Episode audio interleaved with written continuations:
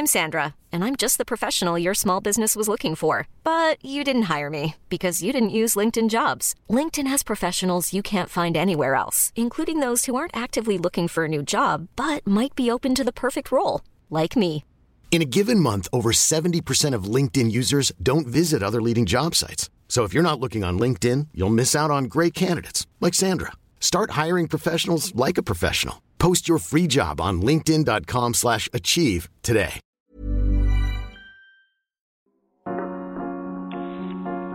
Remotas es un medio independiente que se graba a distancia con mucho cariño y esfuerzo.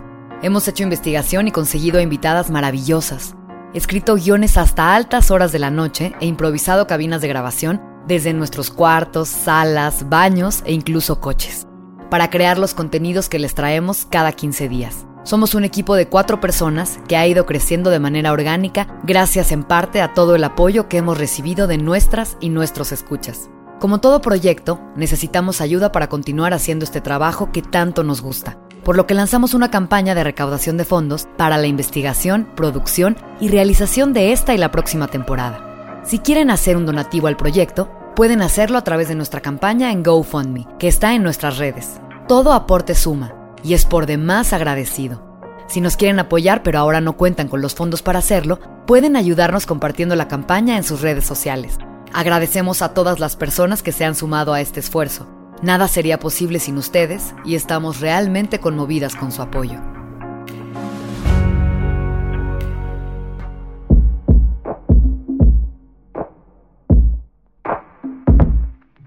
En Remotas contamos las experiencias que han marcado nuestra manera de entendernos como mujeres. Historias de solidaridad, empatía y hermandad.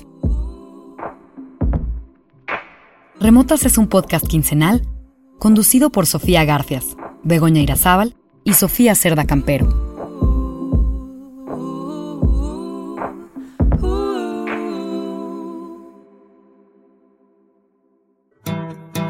En el 2000 mi hermana va a parir una célula creciente de una relación caliente y deprimida, también ardida, odiará ese ser humano que se ha dejado. Bueno, pues soy Natalia Lafourcade, bienvenidas a todas y a todos eh, a Remotas, no, no le cambien, aquí vamos a estar charlando.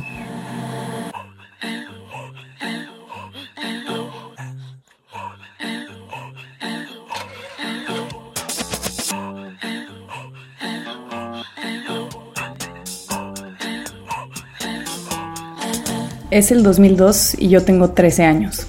Estoy en segundo de secundaria y cada mañana siento que la escuela se me viene encima. Todo me da miedo. Todo el tiempo me siento torpe, inadecuada, con mi nariz más grande que el resto de mi cara, mi cuerpo sin caderas, mi planicie, mis brackets de colores, mi manera tan jorobada de caminar. Mi personalidad interna y externa no encuentran un balance nunca, y mientras tanto la vida sigue avanzando rápidamente, dándome un cuerpo nuevo, unas sensaciones extrañas, unas terribles ganas de dar besos como en las películas y experimentar cosas que mi educación judio-cristiana me dijeron que estaban mal. Es el año del Internet. Mis hermanas y yo pasamos la tarde peleando por la computadora para conectarnos a MSN, esperando la llegada de esa persona de nuestro interés. Ese que hace que se nos pare el corazón. La tarde entera acaparando la línea telefónica para chatear, para bajar una canción de casa en 25 horas, para mandar tarjetas animadas y cadenas de correo electrónico a tus amigas. Es el año del constante regaño. Tu abuela lleva años tratando de llamar a la casa y no ha podido porque estás chateando. Atrápame si puedes, donde Leonardo DiCaprio huye todo el tiempo de Tom Hanks, acaba de llegar a los cines. También mi gran boda griega, dándole un nuevo significado al Windex. Y también esa comedia romántica en la que Hugh Grant se hace pasar por el padre de un niño cursi e incómodo.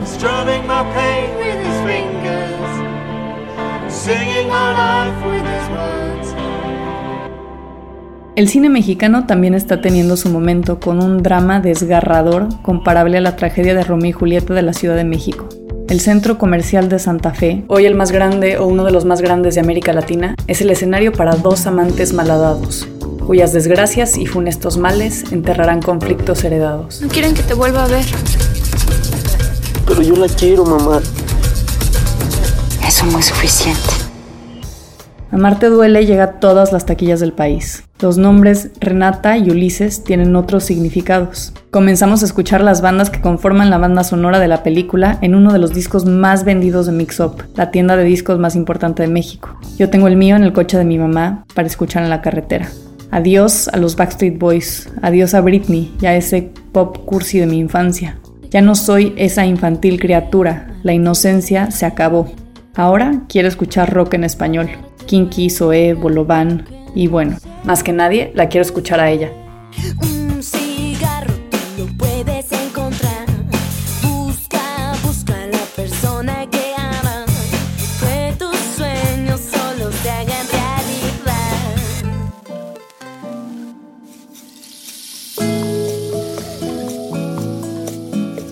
Ahí está también en la pantalla de MTV. Chongo, delineador negro, collar de conchas de esos que venden en Coyoacán, playera de manga larga con rayas negras y blancas, muy punk. Una t-shirt roja encima, estampada con una estrella. ¿Quién es esta ídola acompañada de un trío de quinceañeras? ¿Acaso escuchó todo lo que yo sentía? ¿Quién está cantando en español con esta sinceridad tan urgente? Se llama Natalia Lafourcade.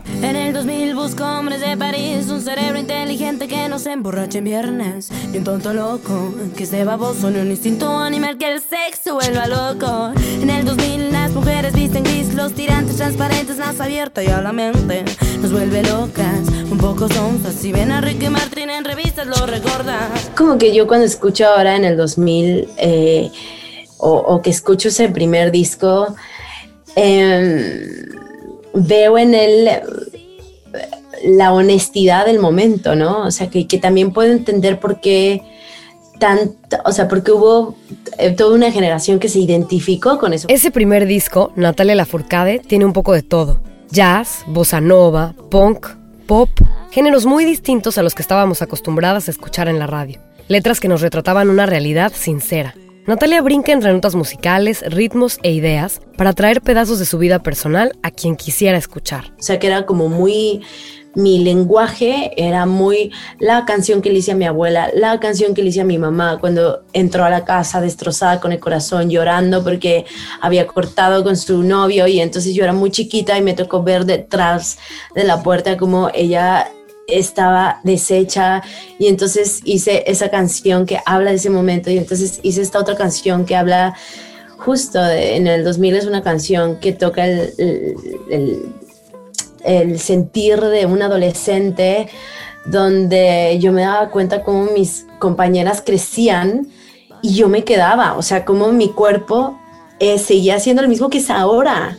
O sea, prácticamente, creo que lo que me están creciendo son las caderas, pero, o sea, pero este cuerpecito que tengo ahorita es el mismo cuerpo que tenía en ese entonces. Y yo veía cómo se sacaban los tacones, los labiales, cómo empezaban ellas a ser mujeres y yo me sentía tan ajena como a todo y, y justo, ¿no? Como este, este mundo de, de tantas cosas pasando y, y así te sientes, ¿no? Y como que yo llegaba a mi casa y lo único que quería era componer canciones y, y estar ahí, o sea, como con, con todo eso que yo tenía ahí como retenido, ¿no? La entiendo tan bien. Por eso ahora, casi 20 años después, pongo este disco y me doy cuenta que me lo sé de memoria. Me acompañó en tardes de viernes en los que escribía secretos y poemas horrorosos en mi diario, que luego me enteré era el entretenimiento de mi hermana y una de sus amigas. Era necesario para las adolescentes como yo encontrar esa voz que nos representara. Una danza de gardenias plenas que dejaron estela que te alumbra antiguo encanto que en tu pecho reflorecerá. Casi 20 años han pasado y con ellos Natalia evoluciona. Nos sorprende con nuevos sonidos, reinterpretaciones de canciones que escuchaban nuestras abuelas, cantos sobre la tierra, la naturaleza y el amor libre. Instrumentos que solíamos solo escuchar en proyectos musicales de conservatorio. Duetos con algunas y algunos de los mejores artistas del mundo. Natalia parece ser una música diferente de acuerdo a cada uno de sus discos. Y sin embargo, siempre es ella. ¿Quién es Natalia Lafourcade? ¿Y qué la ha motivado e inspirado todos estos años? Vaya, desde que yo estaba en la panza de mi mamá, ella daba clases de música. O sea, como que es- es- eso era lo que ocurría mientras yo iba creciendo en su barriguita. Y entonces, ya cuando nací, pues yo era una bebé así, this big. Y entonces ellos daban clases y yo seguía observando estos contextos donde venían niños y entonces le daban clases a niños, a niñas. Em, y había mucha, mucha música alrededor. Los padres de Natalia, Gastón Lafourcade, quien llegó exiliado de Chile en el 73, y Carmen Silva, son músicos. Ellos se conocieron porque mi mamá entró al conservatorio a estudiar la carrera de pianista y eventualmente también clavecinista. Fue cuando ellos dos se conocieron. Y eventualmente, pues dos clavecinistas, mi mamá lo dice como que dos clavecinistas en la misma casa no cabían. Y entonces al final ella terminó dedicándose a la pedagogía y más. Natalia tenía dos años cuando sus papás se separaron y ella y su madre se mudaron a Coatepec, Veracruz, un lugar que en náhuatl quiere decir el Cerro de las Culebras.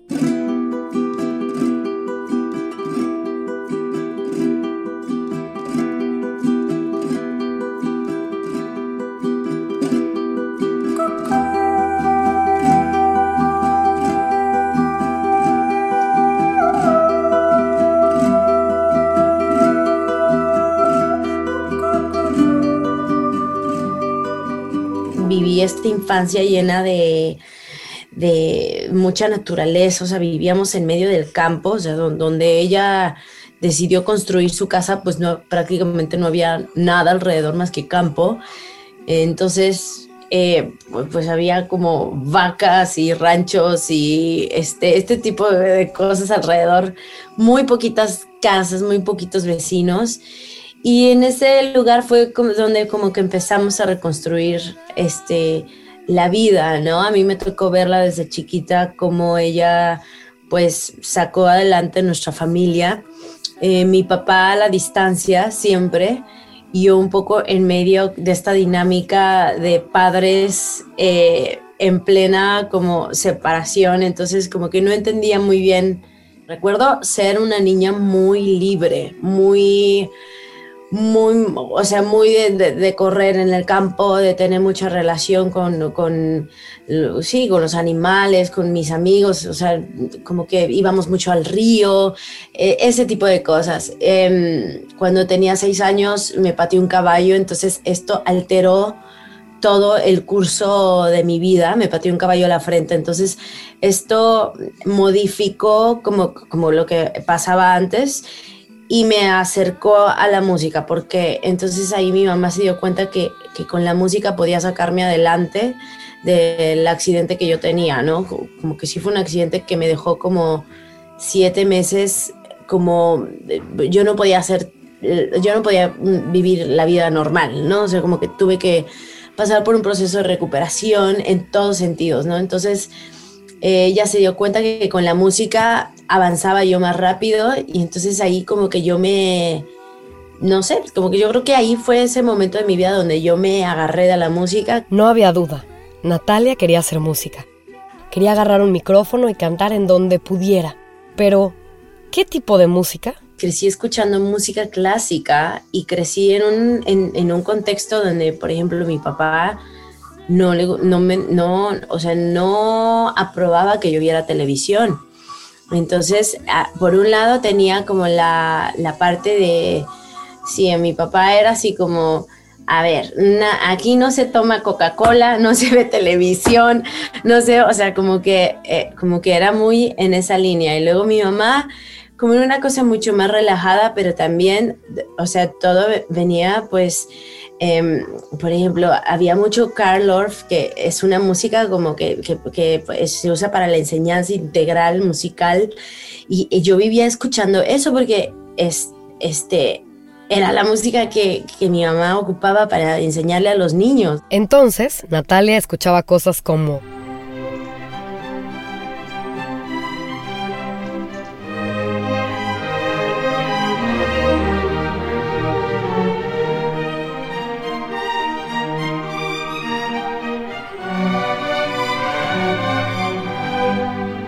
Y también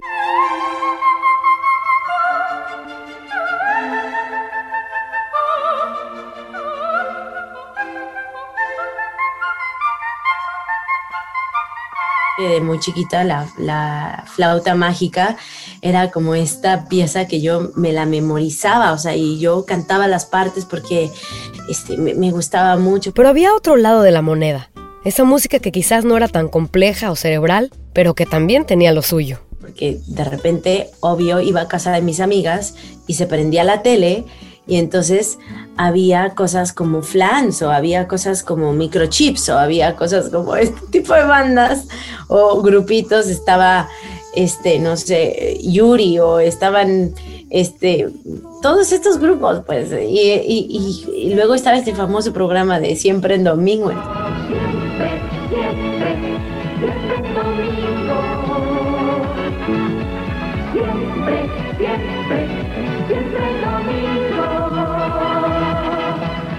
Un día yo le dije a mi mamá, quiero ir a cantar a siempre en domingo, yo quiero cantar ahí, ¿no? Entonces como que eran estos mundos siempre contrastantes y mi, mi papá sufría mucho conmigo porque era como, ¿por qué le gusta esto? Pero sí, nosotros venimos de este mundo, entonces siempre e, era eso. Y luego fui creciendo y esas influencias, por ejemplo, en esta foto que tengo aquí, estoy cantando José Alfredo Jiménez y Juan Gabriel, que para mi papá era así como no, o sea, como la muerte era así como, no, por Dios, ¿cómo está cantando eso? Para mi mamá también era un poco como que la asustaba y como que no entendían y yo creo que yo tampoco entendía ni un carajo. Natalia nos enseña una foto. Está envuelta en un rebozo color crema con la mano extendida al aire. Lleva puesta una falda larga. Esa foto es de la primera vez que se paró en un escenario con un mariachi y pensó que eso era lo que quería hacer el resto de su vida. Porque Natalia no solo quería cantar en siempre en domingo, quería cantar también en las cantinas, tener el oficio de la cancionera que a la fecha sigue siendo. Y bueno, aunque a su papá no le gustara Juan Gabriel, las cosas irónicamente se acomodarían un poco diferente. Poco, poco, poquito me fui enamorando, no pude evitarlo, yo te quiero tanto, pero tanto, tanto, tú bien sabes cuánto, eso y otro tanto que quiero decir.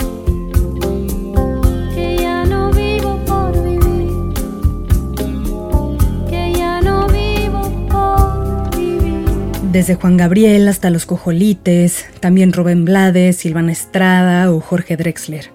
Natalia ha ido encontrando la forma de apropiarse de la música y potenciarla a través de la colaboración. Las canciones son marcadores en el tiempo, y son tanto de Natalia como de las miles personas que las escuchamos. Y en realidad siento que en general sucede así con el arte, o sea, sucede con la música, sucede con el cine, sucede con un libro que amas y lo llevas por todos lados y vuelves y vuelves y vuelves, sucede con aquellas pinturas que dices, güey, esta soy yo, esta soy yo, y, y, la llevas y la pones en tu casa y es tuya, o sea, es, es, es un acompañante de, es algo que te ayuda como a entender cosas que a veces no podemos entenderlas hasta que escuchamos esa canción que decimos, ay, cómo este artista lo logró como sintetizar en esta frase, ¿no? Y es mágico y es especial y, y creo que es, es de las razones, de muchas, pero es una de las razones por las cuales me apasiona tanto saber que, pues que soy cancionera y que, o sea, que al final, este, soy cancionera, pues, o sea, como que ahí es donde digo, yo, no, yo creo que toda mi vida voy a hacer canciones, ¿no? Aunque de repente pase meses sin hacer canciones, pero de repente vuelvo y hago una canción y digo, es que yo soy cancionera, o sea, claro, este es mi quehacer. Como que bajó. No, imagínate yo que me casé con Amor de mis amores cantada por ti. o sea, ¿Cómo no? ¿Cómo no lo.? O sea, hasta me, dieron, me empezó a dar ganas de llorar y dije, no, veo, controla, controla. Pero imagínate a mí lo que es Amor de mis amores cantada por ti cuando me casé con esa canción, o sea, bailé con mi esposo eso. Qué fuerte. Sí. Wow. O sea, para siempre. Claro, sí. No, esto, o sea, yo como que, yo no me lo puedo creer. O sea, mi mamá siempre me dice, ay, por Dios, Natalia, ya créetelo. Y yo así, es que sigo sin poderlo creer. Poniendo la mano en el corazón, quisiera decirte al compás de un son que tú eres mi vida y no quiero a nadie ti. En nuestra primera temporada tuvimos un episodio dedicado a los recuerdos. Hablamos desde la experiencia propia de cómo la música es el recurso detonante por excelencia, además del olor, claro. Yo hablé de las canciones importantes para mí y conté la historia de la canción que elegí para bailar con mi papá el día de mi boda. En el momento en el que escucho poniendo la mano en el corazón, todo hace una pausa. Pienso en la manera en la que todos hemos sentido ese amor de mis amores, que sobrepasa y atraviesa. Un día en terapia, una de esas terapias en las que el objetivo es cambiar patrones repetitivos, generar uno nuevo y sellarlo con un recuerdo distinto a los que uno tuvo, la terapeuta me preguntó que cómo me hubiera gustado que mi mamá fuera conmigo a los siete años. Dijo con una voz dulce, ¿qué imagen quieres traer a tu mente? Y pensé en mi mamá y la camionetita subame blanca que teníamos, en la que a veces nos recogía de la escuela, la que olía mal desde que un día se derramó un litro de leche. Y le conté a la terapeuta que además de que me hubiera gustado que no siempre tuviera prisa, cosa que al parecer le heredé, quisiera que hubiéramos cantado más juntas, que se supiera una canción completa. Sé que a ella también le hubiera gustado tener habilidades musicales más desarrolladas. Yo sé la ilusión que le hacía cantar bien y ser del coro de la iglesia con una sonrisota en la cara y con la enorme luz que le provoca a uno cantar. Un día me sorprendió escucharla tararear Farolito, de Agustín Lara. Farolito que alumbras apenas mi calle desierta. Cuántas noches me viste llorando llamar a su puerta. Me dijo que le gustaba a mi abuela Lupita, y yo inmediatamente supe que ahí estaría nuestro vínculo. Que yo ya había cantado mucho en inglés con mi papá, y ahora tocaba en español y con mi mamá. El homenaje a Agustín Lara de Natalia Lafourcade solo vino a potencializar todo. Quisiera decirte, al compás de un son, que tú eres mi vida. La relación se puede acabar, pero ese amor es para siempre. Hacerse tan absolutamente consciente de que alguien respira exactamente el mismo aire que tú. No tienes remedio, eres mi gran amor. Para mí, escuchar hablar a Natalia sobre lo que hace se convirtió en un momento reparador, casi como mi hora de terapia, en la que alguien me anima a ver lo que me rodea, a agradecerlo, a dejar de ser tan dura conmigo misma, a bajarle a las expectativas, a no compararse, a darse un abrazo apretado y merecido, a dejar de querer más y más, evitando concentrarse en lo negativo para encontrar balance, equilibrio y sobre todo que el camino de aprendizaje no se ha acabado. Es tiempo de relajar el semblante y cantar. Somos una milésima parte del universo. Todo va a estar bien. La música como otra herramienta generadora de bondad para el mundo. Cuando escriba tu nombre en la arena blanca con fondo azul, cuando mire cielo en la forma cruel de una nube gris, aparezcas tú. Una tarde subo una alta loma, mire el pasado, sabrás que no te he olvidado. Natalia Lafourcade nos ha acompañado por más de 20 años. Cuando éramos adolescentes, hasta por ejemplo el día que Begoña se casó. Nos dijo que las canciones tienen inercia y que tienen alma propia. Yo escucho hasta la raíz al menos una vez a la semana. Es esa primera canción que pongo cuando oigo música. La letra me provoca pensar en mi papá. Cuando salió este sencillo, en el 2015, mi papá llevaba tres años de muerto. Yo había dado muchas vueltas leyendo, produciendo arte y en terapias que siempre me parecieron insuficientes. Necesitaba nombrar y dar orden a esas emociones que no había sentido jamás. Recuerdo que cuando recién mi padre murió, un amigo muy querido me dijo, lo único que puedo pensar para vivir el duelo es que escuches música y te pongas a leer. Me recomendó Tiempo de Vida, de Marcos Giral Torrente, y descubrí que los demás habían podido poner en palabras lo que a mí tanto trabajo me costó describir. Cada una de las letras de esta canción de Natalia me hacen pensar en la fuerza del presente, y también me hacen pensar que llevo a mi papá dentro, hasta la raíz, porque por más que crezca, siempre va a estar ahí. O sea, como que es que es muy bonito, es muy bonito pensar que acompañas la vida de personas, experiencias fuertes, con hasta la raíz. Tengo un baúl lleno de cartas de gente que, que me han dado y hay personas que escriben cosas muy fuertes, como, como que su mamá, la mamá de alguien murió de cáncer en la cama escuchándose la raíz y, y que esa fue la forma en la que se despidieron, ¿no? O, o la abuela o el papá que murió en un accidente o, el amigo que, que, que, que se suicidó pero que amaba esa canción y que no sé qué. O sea, como tantos contextos y tantas, tantas diferentes historias alrededor de, de, la música que pues sí, o sea, como que no me queda nada más que decir, pues gracias, o sea, y aquí estoy y qué bonito poderlo, poderlo hacer, estoy emocionada.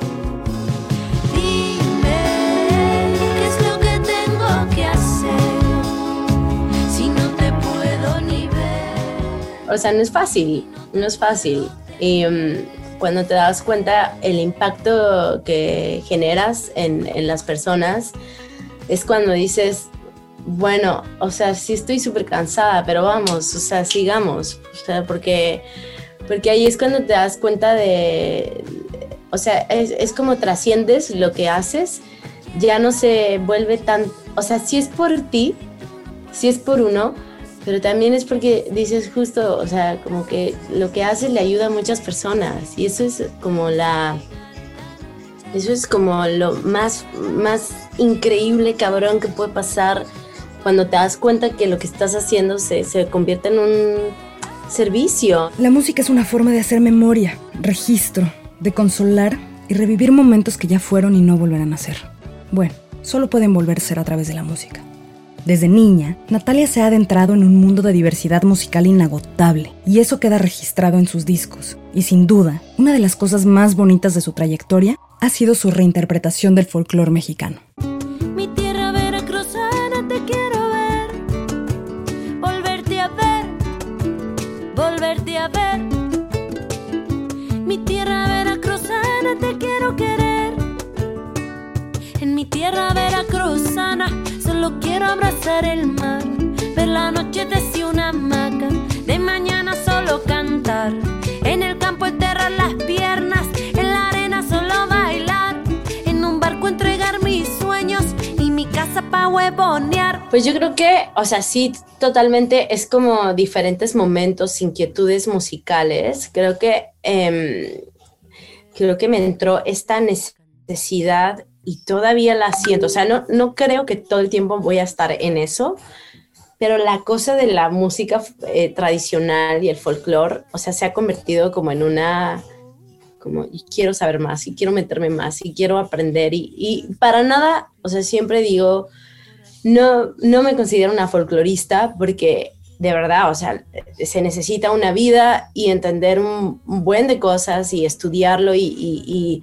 y integrarlo realmente, inclusive al estilo de vida para entenderlo, ¿no? O sea, es, como realmente entrar ahí, es como lo que me pasa con el son jarocho, yo digo, no, es que, o sea, yo coqueteo con el son jarocho, pero yo no, yo no toco son jarocho, o sea, yo voy, lo escucho y lo disfruto, porque yo ni me atrevo, o sea, como que ahorita, o sea, yo hablaba con los cojolites hace dos días que estuvimos grabando una cosa, les decía, es que me urge aprenderme ya como 20 versos así y poder gritar estos versos de son jarocho porque ya no puedo yo estar más en las fiestas, en los fandangos y nada más observar. o sea, ya no, ya no puedo, necesito poder gritar, o sea, esta, esta música, ¿no? Pero vaya como que ha existido esta inquietud y me ha tocado ir pasando y, ir explorando todos estos géneros. Creo que todo tiene que ver con eh, la necesidad de la formación, o sea, como que sigo sintiendo que necesito aprender, que necesito absorber para poder seguir creando, o sea, como que me he dado cuenta que una viene de la mano de la otra, ¿no? O sea, que sí cantar e interpretar otros compositores me ha ayudado a entender cómo, cómo construir desde mi lugar, o sea, cómo componer, cómo escribir mis propias canciones de otras formas, o sea, cómo poner la esencia de otra cosa que también fue como la determinación de decir, donde quiera que yo me pare, quiero que sepan que soy mexicana. Natalia no solo canta con un sello que le identifica, Natalia canta con el alma y con un evidente amor por su país. Un amor que en tiempos tan heridos a veces es necesario retomar. Sus discos, Musas, Canto por México Volumen 1 y recientemente Canto por México Volumen 2, ambos destinados a la preservación del son jarocho, hacen un recuento de canciones que han quedado plasmadas en la historia de la música. canciones sobre leyendas y amores rotos y lugares místicos, canciones que son parte de una oralidad, una historia que no siempre se cuenta.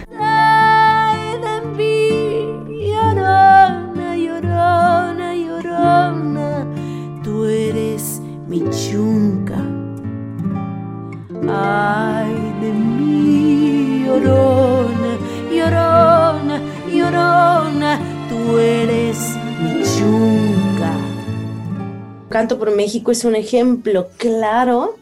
Ese, ese, ese, ese sí es el primer proyecto que me toca hacer en comunidad. O sea, me gusta decir eso mucho, o sea, porque es el primer proyecto que realmente hago con más de 50 colaboradores, ¿no? O sea, son más de 50 personas involucradas en la música. O sea, toda la gente de la orquesta, del mariachi, este, los invitados, los duetos, todos los artistas que están involucrados. Entonces tú, si tú, tú veas el abanico de, de la diversidad que existe en un canto por México, tiene la esencia de los artistas que son artistas internacionales, este, eh, ya, o sea, eh, que están acá en el cielo, y está la gente que está en el campo, que está la, gente que, que le escribe al campo, al, llano, como los cojolitos, como la gente del son, o sea, todo viene de ahí, de un proyecto que, promueve apoyar un espacio que sirve para que se siga pasando la estafeta de generación en generación. Es un conocimiento que se tiene que pasar de generación en generación. Y eso es lo que tenemos que hacer como humanidad, pasarnos el conocimiento.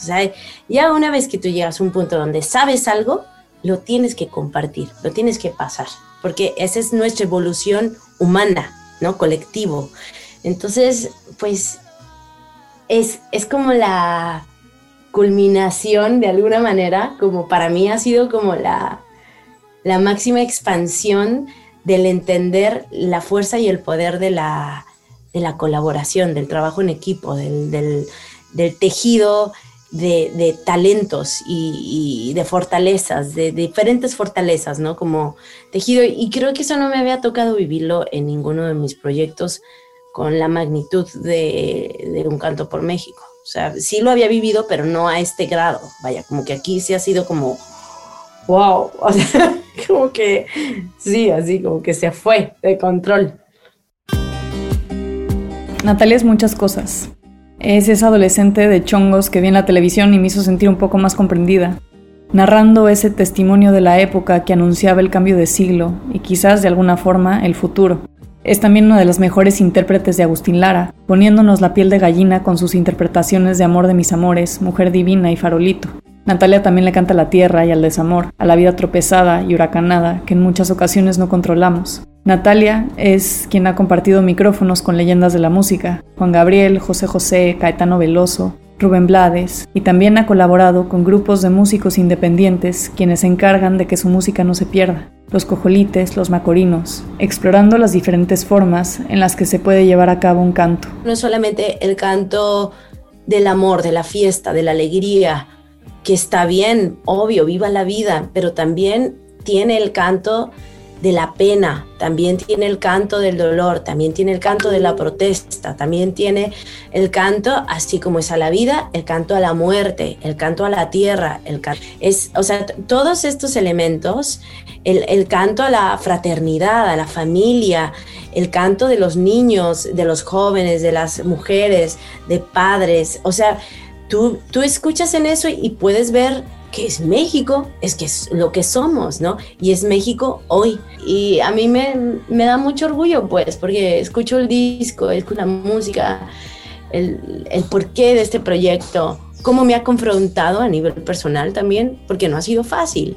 O sea, me ha confrontado en todos sentidos, ¿no? Desde querer botar la toalla y decir, no, ya me quiero ir de vacaciones y ya no quiero nada, pero también entender que por algo seguimos aquí, ¿no? Y, y pues espero que eso genere en la gente, ¿no? Cuando lo escuchen también y, y pues repito, eso ya no lo controlo yo, pero es como un, deseo que, que tengo, ¿no? De este proyecto que, que genere mucha inspiración y, y, eso, que la, que la gente disfrute también del, del mensaje, ¿no? Que lo puedan, por muy incómodo que sea, pero que traiga ese algo positivo, ¿no? Como en la vida de la gente que escuche esta música. Natalia es ganadora de Grammys, multiinstrumentalista, música, compositora, pero Natalia, sobre todo, como bien dijo ella misma, es cancionera. Está contando la historia de México desde la música.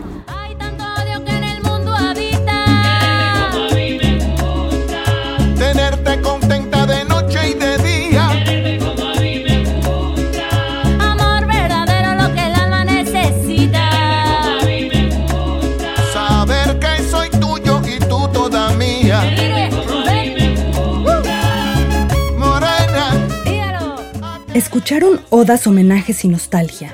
Un retrato de Natalia Lafourcade en Remotas. Agradecemos a Natalia Lafourcade por contarnos sus historias de cancionera. Escuchen Canto por México volumen 2 en su plataforma de streaming preferida. Y síganla en arroba Natalia Lafourcade. También agradecemos a Sony Music México por gestionar esta entrevista. El guion es un trabajo en equipo realizado por Sofía Cerda Campero, Sofía Garfias y Begoñera Zabal. La producción y diseño de sonido es de Daniel Díaz, El Mo. Les recordamos que el próximo 12 de junio presentaremos nuestro episodio Que la grieta no se haga más grande, en vivo, en la Ciudad de México. Conozcan los detalles en nuestras redes sociales en arroba remotas-podcast. En Remotas, contamos historias que han marcado la manera de entendernos como mujeres. Quererme como a mí me gusta.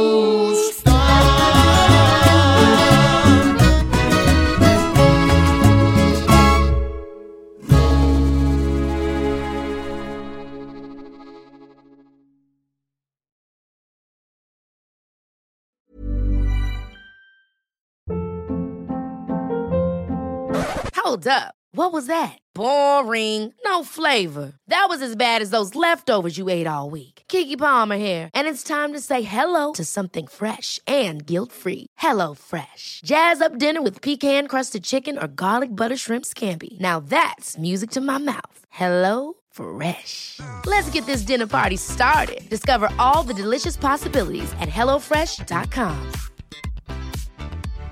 If you're looking for plump lips that last, you need to know about Juvederm lip fillers. With Juvederm Volbella XC and Juvederm Ultra XC, your lip look, whether it's subtle or bold, can last up to one full year with optimal treatment and no additional maintenance. Find a licensed specialist and see if it's right for you at juvederm.com today. That's J U V E D E R M.com. Add fullness to lips in adults over 21 with Juvederm Volbella XC or Juvederm Ultra XC. Do not use if you have severe allergies or a history of severe allergic reactions, or if you're allergic to lidocaine or the proteins used in Juvederm. Tell your doctor if you have a history of scarring or taking medicines that decrease the body's immune response or that can prolong bleeding. Common side effects include injection site redness, swelling, pain, tenderness, firmness, lumps, bumps, bruising, discoloration, or itching. As with all fillers, there's a rare risk of unintentional injection into a blood vessel, which can cause vision abnormalities, blindness, stroke, temporary scabs, or scarring. For full important safety information, visit juvederm.com.